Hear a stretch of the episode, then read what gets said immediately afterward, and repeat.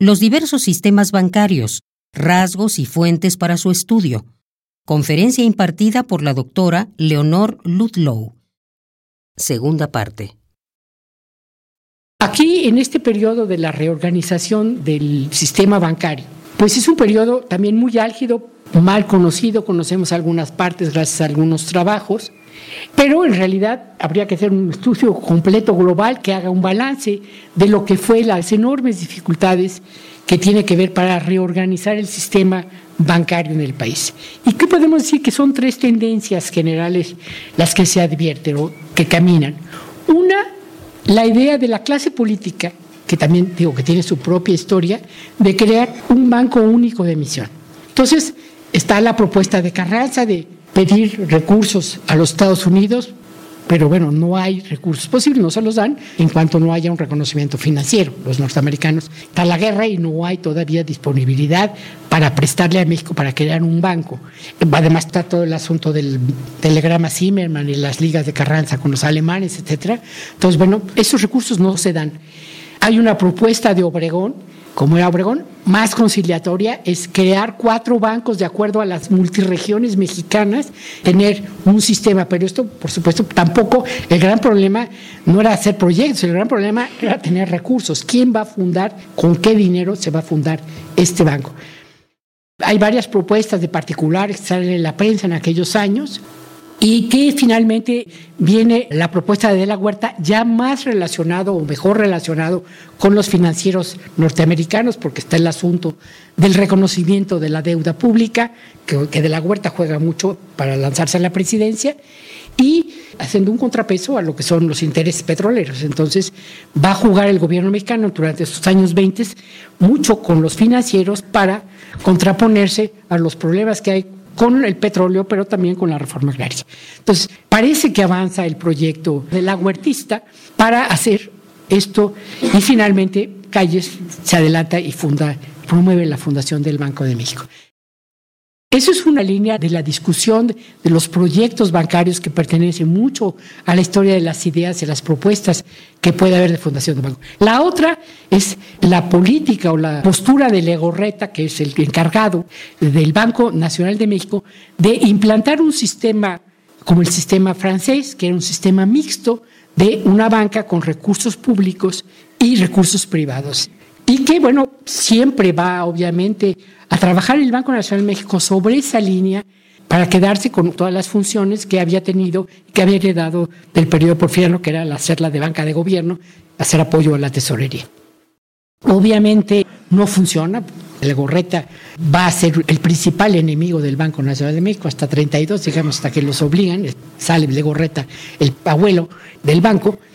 Y el tercero es otro que se ve menos y que por supuesto ha sido nada estudiado, pero lo ve uno en los archivos, en los catálogos de los archivos por lo menos para quedarse con ganas, y es la cantidad de bancos locales que se fundaron.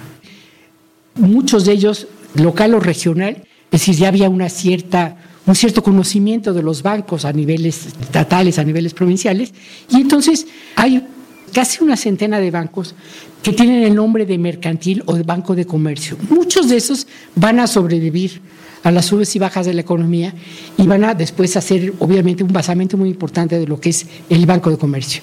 Pero son bancos que tienen una vecindad, que trabajan, digamos, prácticamente proveedores con compradores, etcétera, y que trabajan sobre espacios muy, muy reducidos. Es decir, los únicos bancos que siguen funcionando a nivel nacional pues son el Banco de Londres de México y el Banco Nacional de México, porque el Banco Central quebró en la medida en que quebraron o cerraron los bancos estatales.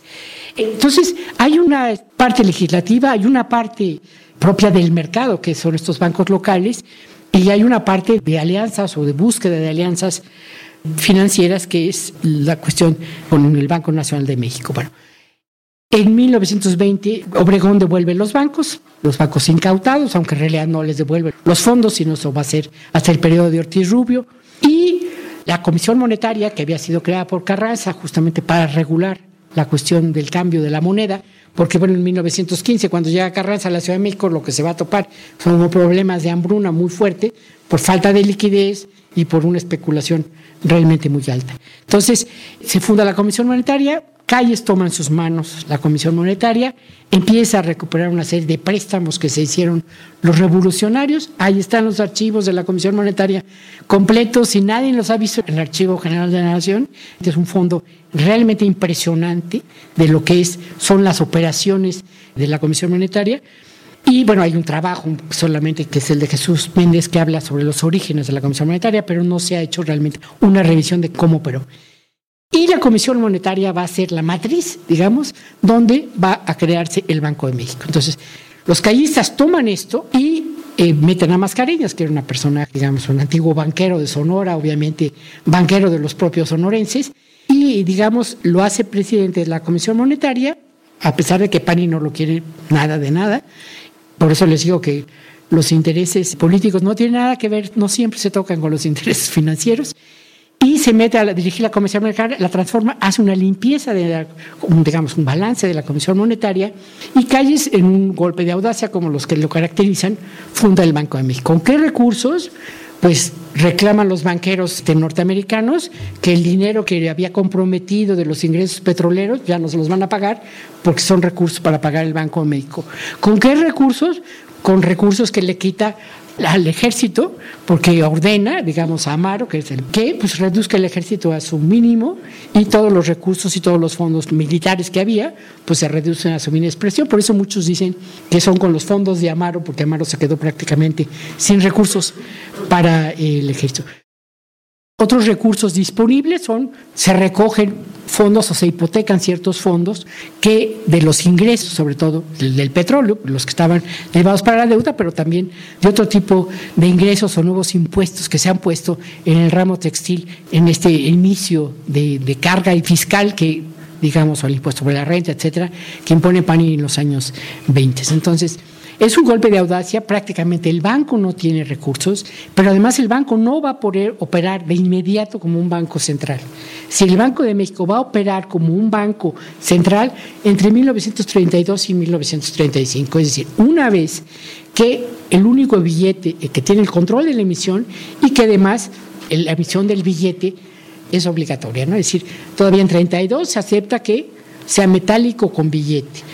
y además obliga a todos los bancos, cosa que no pudieron hacer en 26, a pertenecer, a formar parte, eh, digamos, a ser socios del Banco de México. Pero eso va a ocurrir más tarde. En los primeros años, que es lo que he estado revisando, de 1926 a 1932, el Banco de México prácticamente es muy parecido al funcionamiento del Banco Nacional de México. Es un banco comercial, hace operaciones a particulares, hay una cantidad de préstamos de operaciones y de cuentas corrientes, etcétera, y tiene las funciones en realidad el banco le está prestando al gobierno, hay una reforma en 1928, donde hay una reforma a la primera ley del Banco de México que le dicen al gobierno, te vamos a poner tu tope porque si no, no hay cabida contigo para que nos pidas prestado y prestado y los fondos del banco están desapareciendo por los préstamos que se están dando al gobierno callista para obras de irrigación, para el levantamiento cristero, para una cantidad de gastos y que se están haciendo, la reforma agraria, etcétera, que están haciendo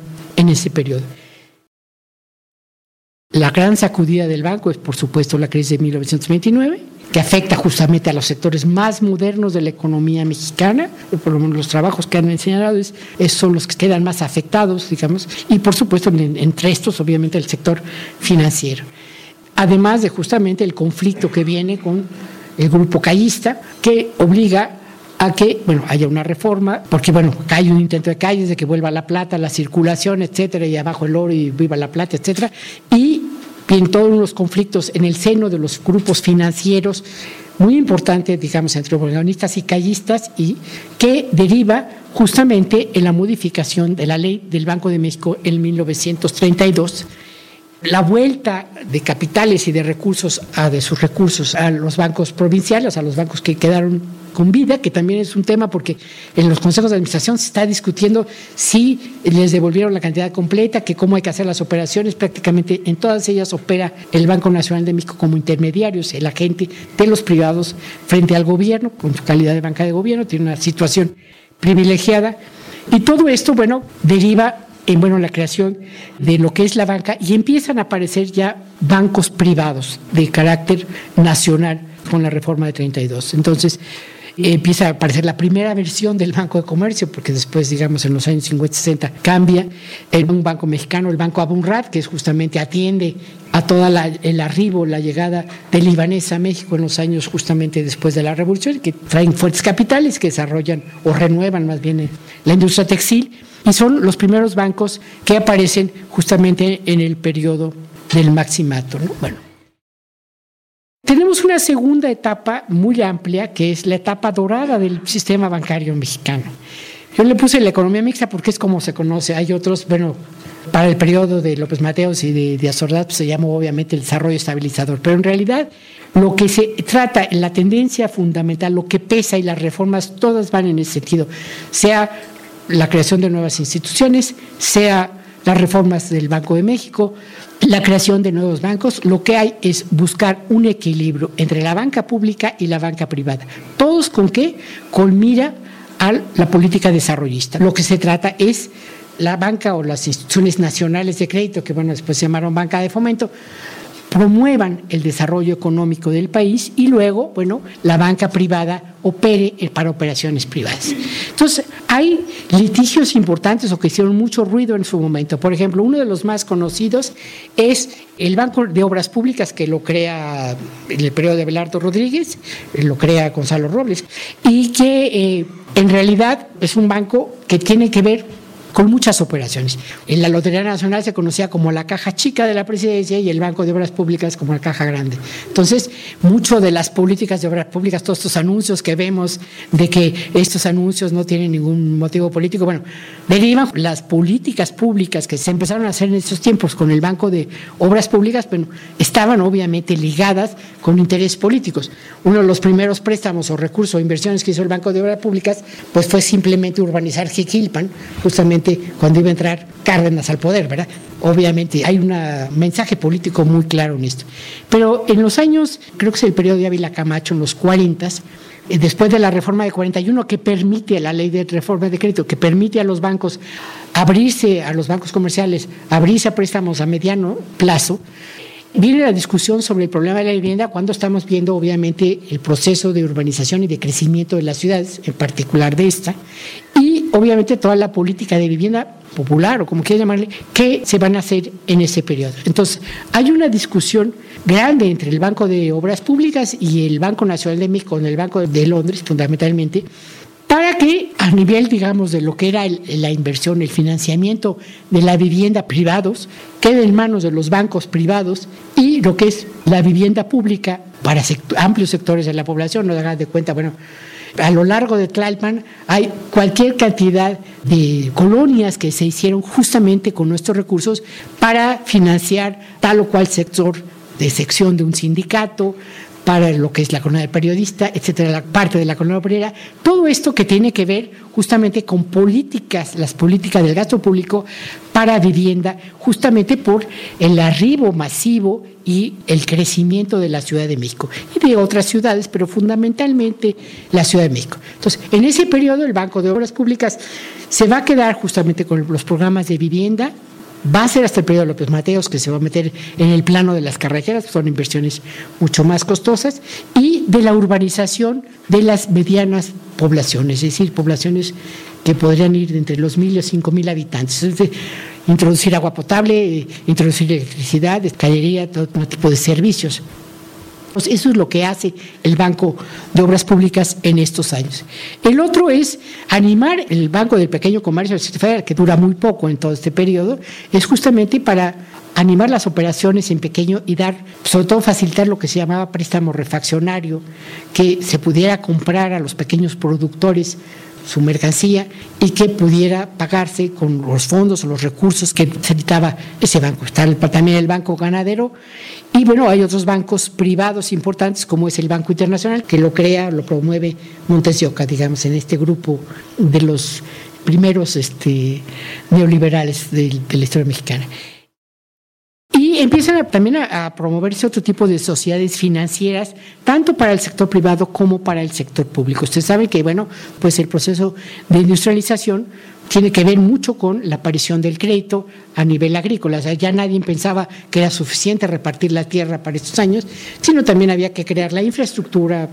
eh, de comunicaciones, también había que todo lo que era la, cuestión de los créditos secretos. Se crea el Banco de Crédito Agrícola, que estaba ya presente desde los 20, y el Banco de Crédito Ejidal, que bueno, era una idea eh, y una propuesta muy clara, tanto de Marta Gómez como de Lázaro Cárdenas. Se reforman los bancos, el Banco Central va cada vez adquiriendo específicos sus funciones de banca central, y ustedes pueden ver que de aquí hasta el periodo de Echeverría, en realidad es el periodo dorado de la banca mexicana y el periodo dorado de los banqueros. Entonces, bueno, ahí está, digamos, banqueros muy reconocidos, Linderos Senderos, Aníbal de Iturbide, etcétera, los grandes personajes de la banca, aquellos que, bueno, que retrataba Abel Quesada como Gastón Billetes, que les ponía, digamos, porque eran los ricos mexicanos, ¿no? Y que, bueno, es un periodo dorado en el sentido que hay un equilibrio muy importante entre la banca pública, digamos, de las instituciones nacionales de crédito y la banca privada, es decir, es un periodo de absoluta armonía y es el periodo de mayor crecimiento de la economía mexicana. Hay un personaje que lleva el Banco de México fundamental en todo esto, que es Rodrigo Gómez, y que, bueno, es un gran negociador con la banca privada para mantener los equilibrios entre el sector público y el sector privado. Por eso, bueno, es que se conoce este gran periodo como la economía mixta. Entonces se van multiplicando el número de bancos conforme van apareciendo nuevos sectores. Entonces, bueno, que el azúcar, que el transporte, van obviamente a crearse nuevos bancos por parte del Estado. Esto es un periodo, digamos, de crecimiento importante de estabilidad cambiaria, son los tantos años de 12.50 con el dólar, después de la devaluación de 54, por lo menos dura otros 15 o casi 20 años, la estabilidad del peso frente al dólar, de control político, si quieren, de paz social en el sentido de lo que se llamaba en esos años, que permite obviamente la expansión y el crecimiento de la banca, no hay necesidad de crear organismos de regulación bancaria muy fuertes, se crea la Comisión Nacional de Valores, pero no hay, obviamente, los conflictos y las acusaciones recíprocas que van a venir en los años posteriores. Hay reformas a los bancos públicos, por ejemplo, les digo que Nacional Financiera deja de ser una banca de fomento, en general se convierte durante mucho tiempo en una banca nada más de apoyo a la industria, para el desarrollo y la transformación durante todo este proceso de sustitución de importaciones. Este es el periodo dorado, no se conoce, prácticamente no se conoce, en los fondos del Archivo General de la Nación. En el ramo de presidentes hay cualquier cantidad de información sobre los bancos, según los catálogos inventarios en el que hemos participado, pero realmente no se conoce y no sabemos muchos de estos fondos dónde fueron quedando. Muchos de estos bancos, pero hicieron sus boletines. Pero bueno, es una memoria que está perdida y que, bueno, habría que ver por qué fracasaron, si funcionaban o no funcionaban, por qué fueron cerrados o clausurados en un momento dado, en un momento de crisis y qué servicios dejaron de prestar a la sociedad. Bueno, viene el periodo Echeverría, que es, ustedes saben muy bien, un periodo que inicia con una gran confianza porque digamos es el periodo de determinación del desarrollo estabilizador, pero al mismo tiempo con fuertes nubarrones en el mercado internacional, porque hay dos factores importantes en el mercado internacional. Uno, la reconversión industrial, que es lo que lleva, digamos, a moverse a la, a la, industria a otras regiones del mundo, que no es latinoamericanas como había sido en la posguerra, y la otra, el alza de las tasas de interés, es decir, el dinero barato que proporcionaba el mercado para los préstamos va en aumento, es decir, para la reconversión industrial, los propios países metropolitanos requieren de estos capitales, suben sus tasas de interés para los préstamos hacia afuera. No obstante eso, y en una mira, en un afán pues yo creo que muy ambicioso, tan ambicioso como poco realista, Echeverría y su grupo se lanzan a querer mantener, conquistar el mercado externo y el mercado interno, ¿no? Obviamente hacerlos crecer a la par y obviamente satisfacer las demandas sociales, confiado obviamente en que el crecimiento anterior del país estaba para todo. Yo creo que pues no. Entonces, se camina por el camino del endeudamiento, aunque no hay, digamos, el dinero es muy caro, se camina por el camino de, las emisiones, del aumento de la circulación, como un, proceso de fomento a la economía interna. Y vienen las acusaciones y los conflictos, eh, las tensiones que hay en todos los años entre la guerrilla, el secuestro de empresarios y todo lo que quieran, que obviamente lo que van a crear en todos esos años es el inicio del rompimiento entre esta armonía que había entre el sector público y el sector privado. Y hay acusaciones recíprocas, es decir, aquellos nos acusan de populista y de excesivo gasto, porque con toda la crisis de la reconversión industrial se adquieren las empresas en quiebra o con problemas de liquidez por parte del Estado, están comprando empresas prácticamente en quiebra y, bueno, obviamente hay una crítica por parte del sector empresarial y por el otro lado, bueno, están las acusaciones gubernamentales contra el sector privado y la derecha, etcétera. Acuérdense, la más célebre o la más sonada en aquellos años es la de Porfirio Muñoz Ledo de que Echeverría o el fascismo, ¿no? Es decir, porque si le dábamos cierta salida o cierta condescendencia a los sectores privados, podíamos eh, acabar en un régimen fascista. La solución, o prácticamente no hay realmente eh, muchos cambios más que a nivel de los bancos locales, y finalmente en medio del anuncio del boom petrolero y del mejoramiento de la situación económica, viene el permiso, digamos, la concesión a los bancos de concentrarse y transformarse en lo que se llama el sistema de banca múltiple, que es obviamente hacer todas las operaciones. Es decir, un banco comercial que estaba solamente en operaciones de corto y mediano plazo, en préstamos, etcétera, puede ahora hacer todo tipo de operaciones de largo plazo e inclusive no recuerdo si es en estos años que se permite obviamente reducir el encaje legal de los bancos, pensando que están respaldados en la cuestión del banco médico. Entonces, prácticamente todo el SEBA financiero, o todo el SEBA bancario de los años entre Echeverría y López Portillo se va a transformar en banca múltiple, que lo que va a permitir es justamente todos los procesos de concentración financiera que vemos en estos días. Se sacrifica a los pequeños bancos, a los pequeños establecimientos y además se multiplica el número también de la banca pública, por ejemplo, está de desarrollo portuario, la Fundación del Banco Obrero, etcétera, a pesar de obviamente de los problemas de balanza comercial, de los problemas de devaluación que empiezan a aparecer durante estos periodos y que obviamente se agudizan en el periodo de los López Portillo. Al final del periodo de los partidos, sobre todo después de la cuestión del petróleo, la caída de los precios del petróleo en el mercado internacional y problemas de liquidez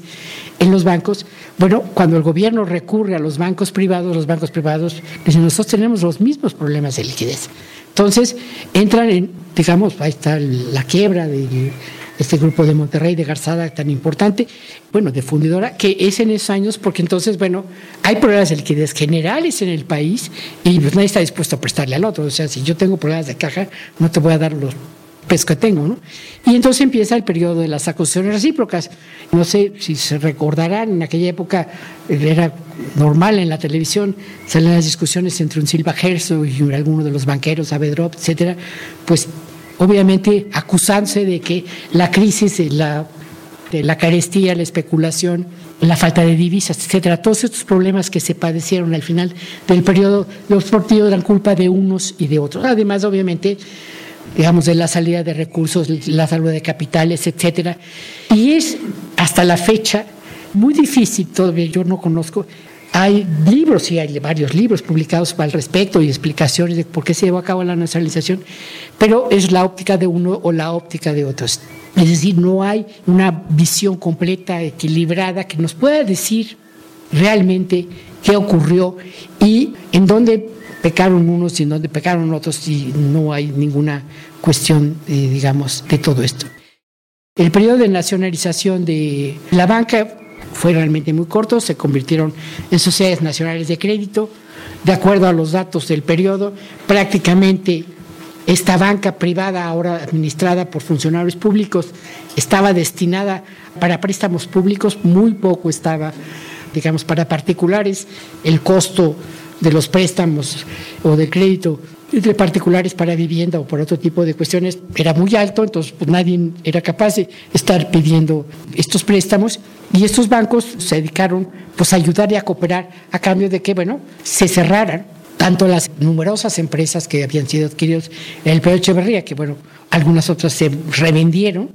y que, bueno, obviamente el sacrificio de lo que fue la banca de fomento, es decir, van a desaparecer prácticamente todos los bancos de fomento porque suponía un gasto muy oneroso. Se va a quedar Banobras, se va a quedar el Banco de Comercio Exterior, Nafinsa, por supuesto, ¿no? digamos, como los bancos más importantes. Empiezan a darse la cuestión de las fusiones y Finalmente viene el intento de recomposición de la banca, como aquella que había ocurrido en los años 20, o digamos un segundo proceso de arreglo del sistema bancario en el periodo de Salinas. Entonces, es un periodo muy dinámico en el sentido de, de los valores, el reacomodo de los grupos financieros con el proceso de reprivatización y la creación de nuevos grupos bancarios. Es decir, tenemos libros que se hicieron en el periodo de reprivatización, pero tampoco tenemos un, balance, un esquema que nos quede muy claro cómo se fue llevando a cabo este proceso. Es un periodo de gran confianza en la que inculcó el periodo salinista, a pesar de digamos, que obviamente la famosa crisis de 94 rompe con la euforia toda la cuestión de Chiapas, el asesinato Colosio y todos los acontecimientos con el cual termina este gobierno, pues llevan a pique toda esta euforia y todo este intento de reforma del sistema bancario y de crear, obviamente, una banca universal que conjuntara no solamente las operaciones, sino todo tipo de instituciones, la formación de nuevos grupos bancarios, la definición muy clara de los esquemas de lo que iba a ser la banca pública. ¿no? de hecho, se reforma el artículo 28 constitucional, el Banco de México se separa queda fuera de la tutela de, Hacienda y se convierte, como son todos los bancos centrales, en un organismo autónomo que, digamos, no había sido a lo largo de su vida. El periodo de Cedillo, antes de que, es justamente la formación y la transformación de nuevos grupos. La crisis de 94 y los ajustes o desajustes más bien que frenaron la reforma o el camino de reforma que había puesto en obra ASPE fundamentalmente, van a obligar a, digamos, a que hay un debilitamiento muy grande de lo que es la banca privada y van a revertir una tendencia que estaba desde el periodo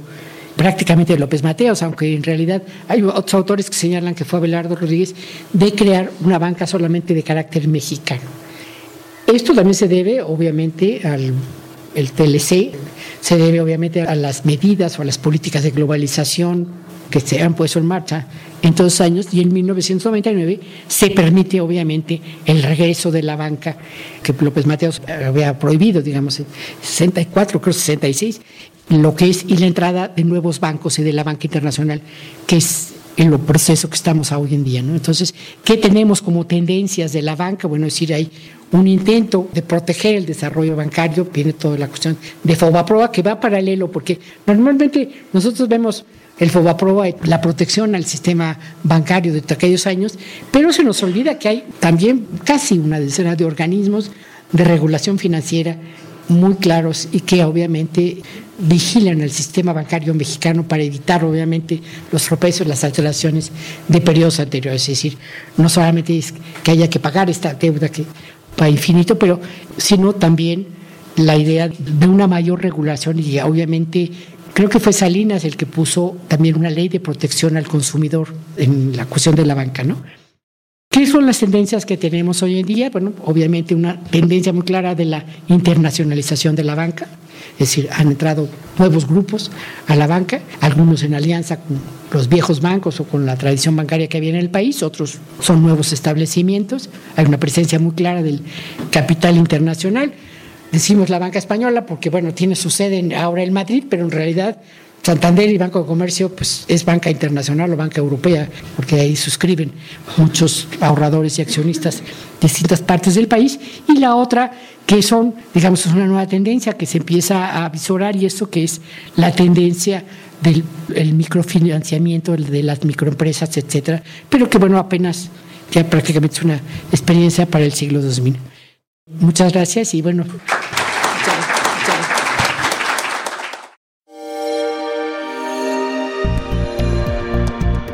Descarga Cultura. Descarga cultura. Punto UNAM.